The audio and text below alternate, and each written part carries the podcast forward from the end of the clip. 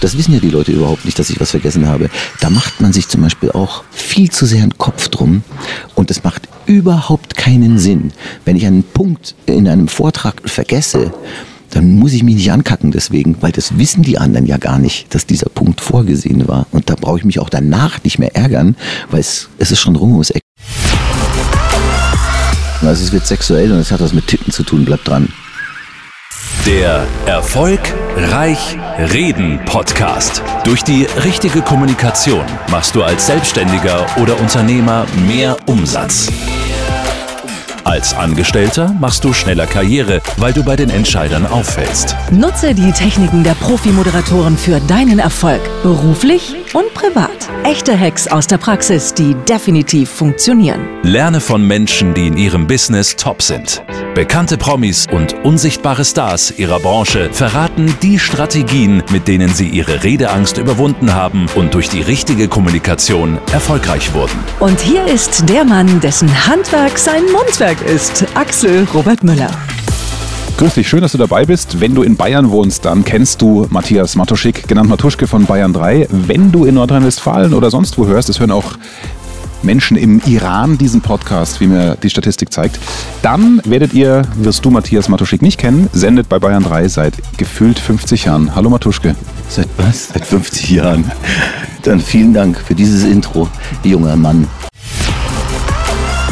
Wie ist es, wenn man offiziell auch als Kultmoderator bezeichnet wird. Das äh, war ja auch manchmal eine Zeit in, in Bayern 3, wo in irgendwelchen Promos irgendwelche Hinweise auf Aktionen heißt mit Kultmoderator Matthias Matuschik.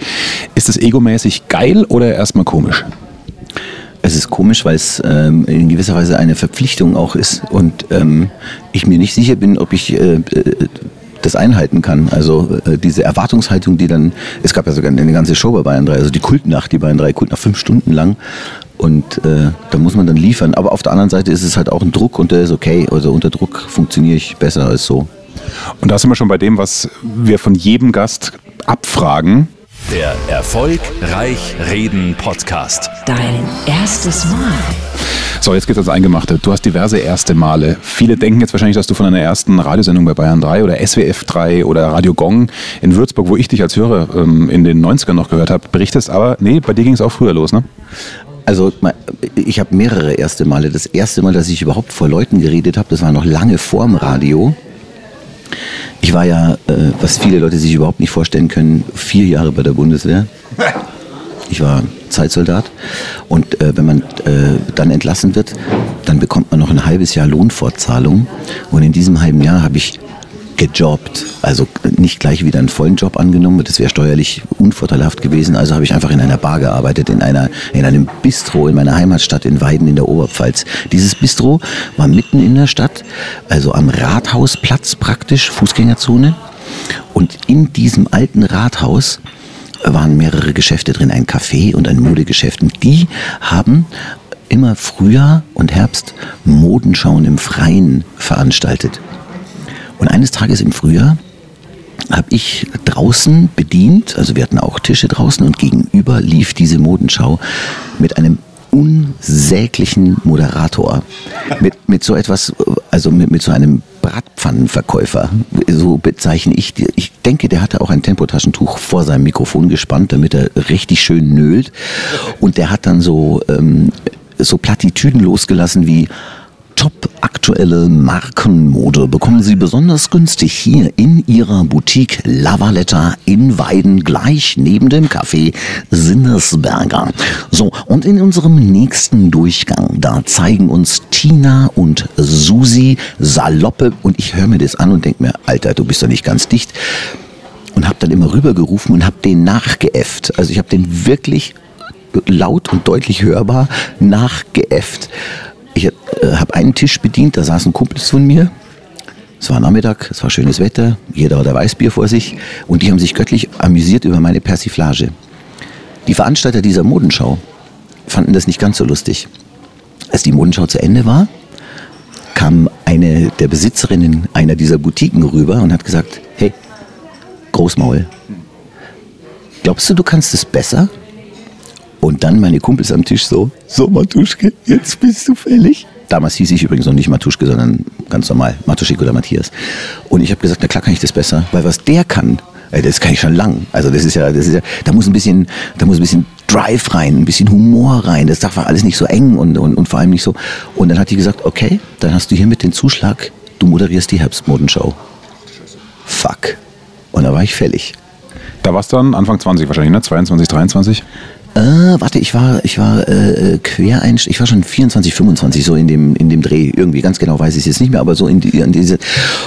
Und dann habe ich zugesagt und dann haben die auch noch gesagt, du bringst auch deine Anlage mit, weil der Moderator hatte seine eigene Anlage dabei, seine eigenen CD-Player, seine eigenen Boxen, seine eigenen Verstärker und sein eigenes Mikrofon und so. Ich hatte natürlich nichts. Dann habe ich mir alles bei Konrad Elektronik gekauft. Die waren aus der Oberpfalz, aus Hirschau, relativ günstig. Und habe dann tatsächlich im Herbst äh, äh, diese Modenschau moderiert, die wirklich, also bei schönem Wetter draußen war und da waren zwischen 200 und 300 Leute gesessen. Das ist für eine Stadt wie Weiden mit 43.000 Einwohnern und für einen kleinen äh, Typen, der äh, gerade von der Bundeswehr entlassen wurde und als Bedienung in einem Bistro arbeitet, viel Holz.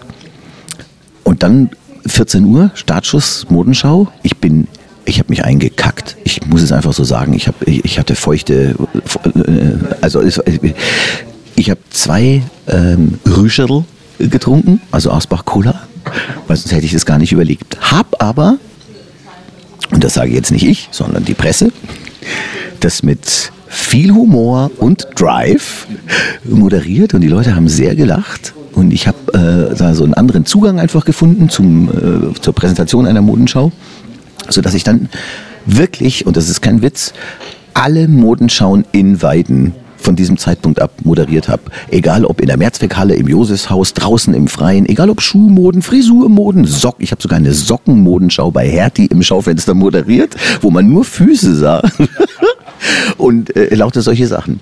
Daraufhin habe ich übrigens auch nach ungefähr einem oder anderthalb, zwei Jahren, das weiß ich jetzt nicht mehr so ganz genau, einen eigenen Zeitungsartikel bekommen. Da ist ja immer jemand von der Presse dabei, das ist der bezahlte Artikel. Und da hat eine dieser Reporterinnen gesagt, die sympathische Stimme von nebenan. Wer aus Weiden sich schon mal äh, gefragt hat, wer ist denn eigentlich dieser Typ, der ständig Modenschauen moderiert und der das toll macht, dann hat die praktisch so ein Porträt von mir gemacht. Mit diesem Porträt habe ich mich dann in Weiden bei Radio Ramasuri beworben, weil mit meiner Urkunde als Stabsunteroffizier der Reserve äh, konnte ich nicht punkten beim Radio, aber mit dem Ding konnte ich tatsächlich punkten und habe ein Vol Volontariat bekommen. Alle, die es nicht wissen, Volontariat, eine Ausbildung zum Rundfunkredakteur, die praktische Ausbildung beim Radio. Und was Matuschke gerade sagt, ist sau wichtig. Er hat gesagt, findet einen anderen Zugang. Also du hast natürlich nicht gesagt, und hier seht ihr eben das neue Kleid oder das neue Dings, sondern du hast dir einfach irgendwas anderes überlegt, was die Menschen zum Lachen bringt. Also Thema Humor. Ähm, ich weiß, kenne meinen eigenen Podcast leider zu wenig. Ich glaube, es ist Folge 7, 8, 9 oder 9, 10 oder 11 ähm, heißt, wie du ein langweiliges Thema sexy machst. Äh, hör dir die einfach mal an du musst, auch wenn du jetzt ähm, bei deinem Chef was präsentierst, nicht eben 15 Mal das Gleiche sagen zum Thema und hier ist der Stand über unser Projekt in der Abteilung, sondern du kannst dir was, was überlegen, worüber die, die Menschen sprechen, irgendwas Tagesaktuelles, was du aus der Zeitung hast oder, oder sonst was. Hol dein Publikum ab mit einem Thema, was gar nicht nur unbedingt mit deinem Präsentationsthema zu tun hat, denn da geht es wichtig, da, das ist wichtig, die Beziehung zum Publikum aufzubauen, dass sie dich ernst nehmen als Redner, so wie sie dich, den 25-Jährigen vermutlich, als Modeschaupräsentator erstmal ernst genommen haben, durch den, durch den Spaß. Das ist ja echt der, der Augenöffner. Also viele, die dich aus dem Radio kennen, hätten gesagt, du hast vielleicht Musikfestivals oder sonst was moderiert, aber bitte keine Modenschau. Hat dich das das Thema hat dich doch an sich nicht wirklich interessiert, oder? Wenn du sagst, du hast danach jede Modeshow bekommen, was war es dann, was sich da gekickt hat? Das, das Entertainige aus einem Thema, was dich vielleicht gar nicht so interessiert, was zu machen? Ganz genau das war's. Also äh, in der Modenschau ist ja auch nicht viel rauszuholen. In der Tat, es geht ja darum, die Farben der, der jeweiligen Jahreszeit werden präsentiert. Also im Frühjahr wird die Farbe für den Sommer präsentiert und äh, im Herbst dann die Winterfarben. Und das erschöpft sich ja ganz schnell in Gelb, Ocker, Orange und was weiß ich was. Ja? Aber, aber man kann ja eben einen eigenen Zugang dazu finden und, und das eben nicht so langweilig gestalten. Das war für mich nicht langweilig, sondern schon eine Herausforderung, nicht in, ich sag mal, in Verbalinjurien zu verfallen, ja, und, und immer, oh, und auch nicht zu, hier, zu, oh, das ist aber ein lecker Kleidchen oder das, das bringt ja nichts, das ist, das ist alles Quatsch. Und du musst halt dann schon tatsächlich auch versuchen, ähm, äh, den Leuten zu sagen, was ist das Tolle daran. Das Tolle ist mit Sicherheit nicht das Model und wahrscheinlich auch nicht der Schnitt, aber äh, weiß ich nicht. Und eben nicht plump, ja. Günstig, günstige Mode gibt es äh, zu attraktiven Preisen. Das ist doch alles Quatsch. Das, das muss man halt ein bisschen anders machen, die ganze Geschichte, ja. Aber so wie du jetzt gerade erzählst, du weißt doch ziemlich viel von damals, was die erste Mondschau war. So weiß ich auch noch meinen ersten Werbespot bei Radio Primaton in Schweinfurt. Das Wetter wird Ihnen präsentiert von Brillenvogt. Kaufen, sehen, leben. Brillenvogt, viermal in Schweinfurt. Man vergisst es nicht. Nee, solche Sachen musste ich ja auch bei, bei, bei Gong in Würzburg machen, das weiß ich auch noch. Äh, wie, wie hieß es nochmal? Das, weiß ich nicht mal. Die vermutlich beste Pizza der Stadt hieß, glaube ich, Mama, Mama Pizza. Mama Pizza, genau. Matuschke war so, ein- so ein Verrückter. Ich habe ihn bei, bei Gong gehört und dann habe ich einen Kumpel in Baden-Württemberg besucht. Äh, so, ich glaube, dann 100, 150 Kilometer gab es auch einen Radiosender, Radio 7. Da warst du, nee, Radio. Antenne 1. Es war Antenne 1, es waren 160 Kilometer und es war Antenne 1 in Stuttgart, genau. Und am gleichen Tag in zwei Radiosendern. Wie hast du das gemacht? Ich bin äh, von 13 bis 15 habe ich Gong gemacht, bin ins Auto eingestiegen und bin weitergefahren nach Stuttgart und habe dann dort von 18 bis 20 oder von 20 bis 0 oder von 0 bis 5 gemacht, diese drei Schichten jeweils. Und dann bin ich wieder zurückgefahren, weil ich in Bad Mergentheim gewohnt habe. Ich habe also so ein Dreieck rausgefahren. Ich habe in diesen knapp zwei Jahren, in denen ich das gemacht habe, auch zwei Autos verschlissen. Also komplett. Das war Wahnsinn. Ja. Das erste Mal moderieren für Matuschke war die Modenschau. Aber das erste Mal beim Radio war sicher auch nochmal eine besondere Form von Anspannung. Wo war das? Bei welchem Sender? Damals dann im Volontariat bei Radio Romosuri in Weiden in der Oberpfalz. Genau. Das war, also wir haben im Oktober 89 angefangen, gegen die Wand zu senden. Das heißt also äh, nicht scharf, also nicht on air.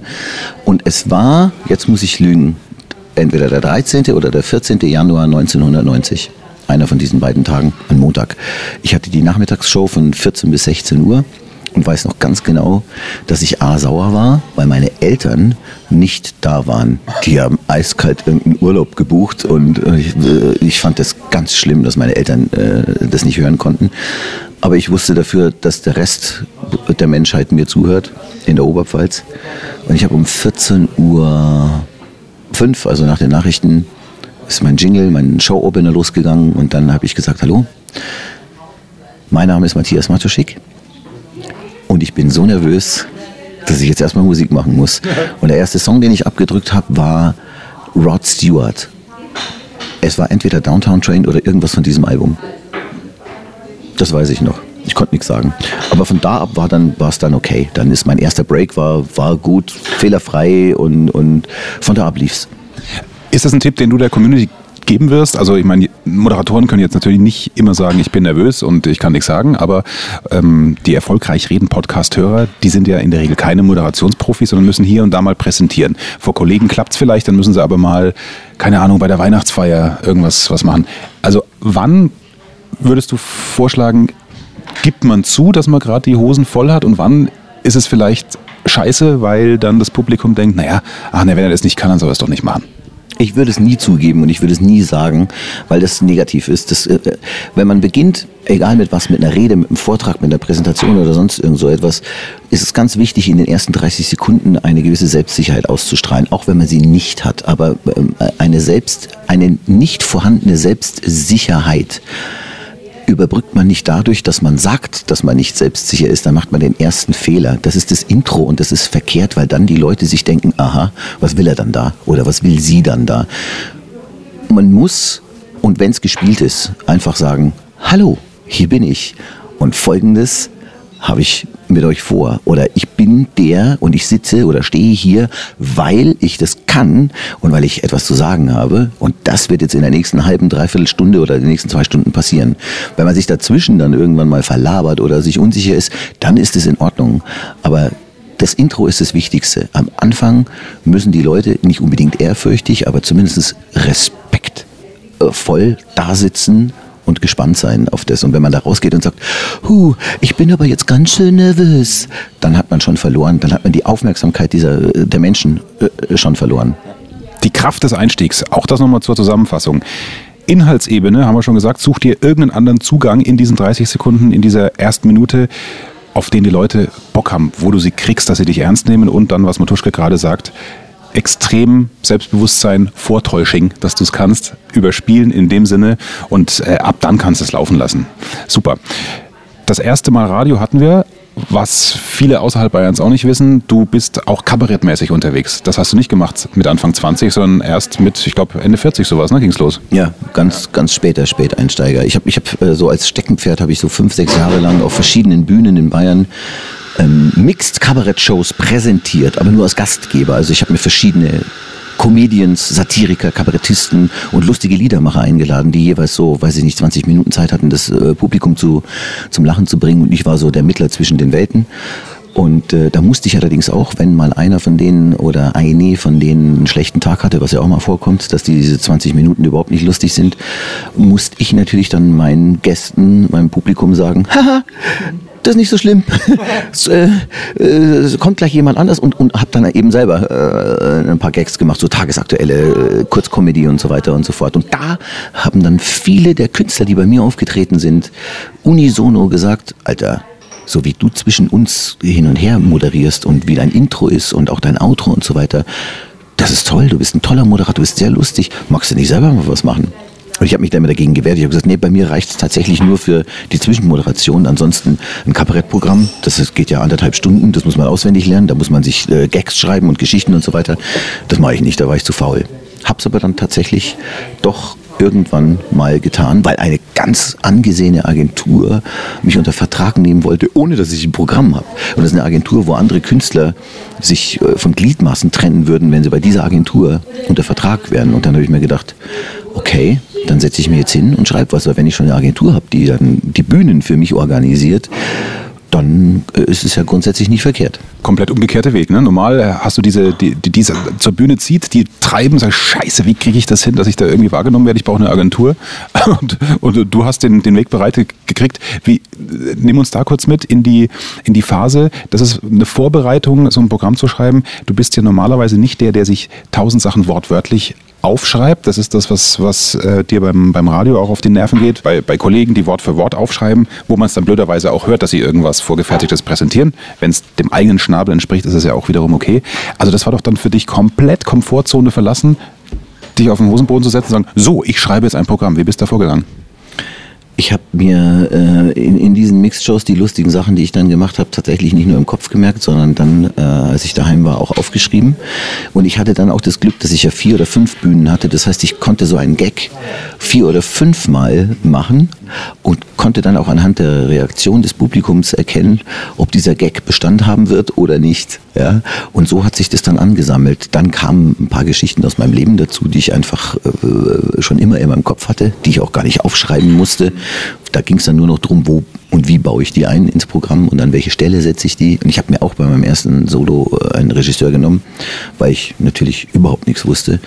Der hat mich gestellt und, und, und hat dann auch dramaturgisch da eingewirkt und gesagt, nicht gleich alles, nicht gleich die tollsten Sachen verbraten und, und das an der Stelle und so weiter und so fort. Und dann hat sich das so, dann hat sich das so ergeben und dann hatte ich ähm, anderthalb Stunden beieinander. Ich hatte eigentlich sogar drei Stunden beieinander.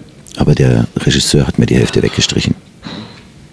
Hat der aus deiner Sicht das Richtige weggestrichen im Nachhinein oder hat er gesagt, wir müssen einfach verdichten und es kommt nur das Tollste auf die Bühne? Es war ein Mix aus beidem. Also der hat äh, Sachen weggestrichen, die ich halt super lustig fand, die er nicht lustig fand. Die habe ich ja dann im zweiten Programm genommen, ohne Regisseur. da ist er bockig, da kennt er nichts. Das muss erzählt werden. Aber in, in, den meisten Sachen hat er ja auch recht, tatsächlich. Das ist belanglos und, und die Pointe ist nicht gut genug und äh, entweder hast du dann eine bessere Punchline oder du lässt es einfach weg. Ja, und, und so war das dann. So, jetzt aber der Tag, eigenes Programm, Regisseur hat inszeniert, Bühne war bereitet, Agentur hatte ich hingekarrt. Der Morgen vor dem ersten Auftritt. Wie präsent hast du denn noch ein weiteres erstes Mal im Leben von Matthias Matuschek? Wieder äh, Hosen kacken echt Durchfall. Also das ist, ist, wirklich ein Magenproblem dann einfach, das merkst du dann auch, da kannst du Kohletabletten fressen, wie du willst, du musst alle zehn Minuten auf die Schüssel. Und nervös und hin und her und äh, weil ich aber auch tagesmäßig eingespannt war mit anderen Sachen als DJ und Radio und und und äh, Freundin und tralala nicht richtig geübt und äh, ja es war so ein Mix aus allem. Den Morgen kann ich an den kann ich mich gar nicht mehr so gut erinnern. Ich weiß noch die Premiere an und für sich. Da war übrigens auch Kollegin Susanne Rocher mit dabei und der Laden war voll 150 Leute die schießen in Erding und ich war so nervös dass ich tatsächlich nach einer halben Stunde abgegangen bin von der Bühne, obwohl ich eine Dreiviertelstunde Wort äh, habe. Ich habe einfach eine Viertelstunde einfach komplett vergessen. Bin, äh, habe dann gesagt, ich freue mich auf den zweiten Teil, bin abgegangen. Dann kommt die Rohre hinten ins Backstage rein und sagt, bisschen kurz, ne? Und ich gucke auf die Uhr und sag, fuck. Ich ist es dir gar nicht aufgefallen währenddessen? Nein, nein, überhaupt nicht. Also ich habe überhaupt kein Zeitverständnis gehabt, gar nicht. Eine 0,0. Ich habe es geübt, selbstverständlich mehrmals, aber ich habe einfach einen ganzen Block, eine ganze Geschichte, ein, ein ganzes großes Element vor lauter Nervosität tatsächlich weggelassen. Also ich würde nie sagen, dass ich cool und, und arschglatt und hochprofessionell das gemacht habe, sondern das war, das war peinlich. Das war regelrecht peinlich. Hab's dann aber nach der Pause, habe ich gesagt, so, ähm, der zweite Teil dauert ein bisschen länger, weil ich habe im ersten Teil was vergessen. Mit dem fangen wir jetzt gleich an. Aber auch da, ähm, wenn du es jetzt auf unsere Hörer überträgst, was ist deine größte Sorge gewesen im, im Vorfeld, weil du sagst, äh, Hosen voll? Dass du was vergisst von deinem Inhalt? Weil das wissen die Leute ja nicht, was du eben vielleicht dann auch da weggelassen hast. Oder ist es das, äh, ich komme jetzt küchenpsychologisch, diese Angst vor Ausgrenzung, was passiert, wenn die es alle nicht witzig finden und nicht einmal lachen? Oder hattest du die Sicherheit schon natürlich durch, durchs Proben, weil die Sachen funktioniert haben? Also was ist die größte Sorge gewesen innerlich? Die Proben habe ich ja, also geprobt habe ich ja äh, zu Hause praktisch vom, vom Spiegelbild. Ich habe Teile von diesen Sachen auf Mixed-Shows ausprobiert. Da war ich dann auch einer von diesen Künstlern, die 15, 20 Minuten was ausprobiert haben. Und da wusste ich schon, was funktioniert und dass es funktioniert. Meine größte Angst war in der Tat auch nicht, ich vergesse was, weil, wie du ganz richtig sagst, das wissen ja die Leute überhaupt nicht, dass ich was vergessen habe.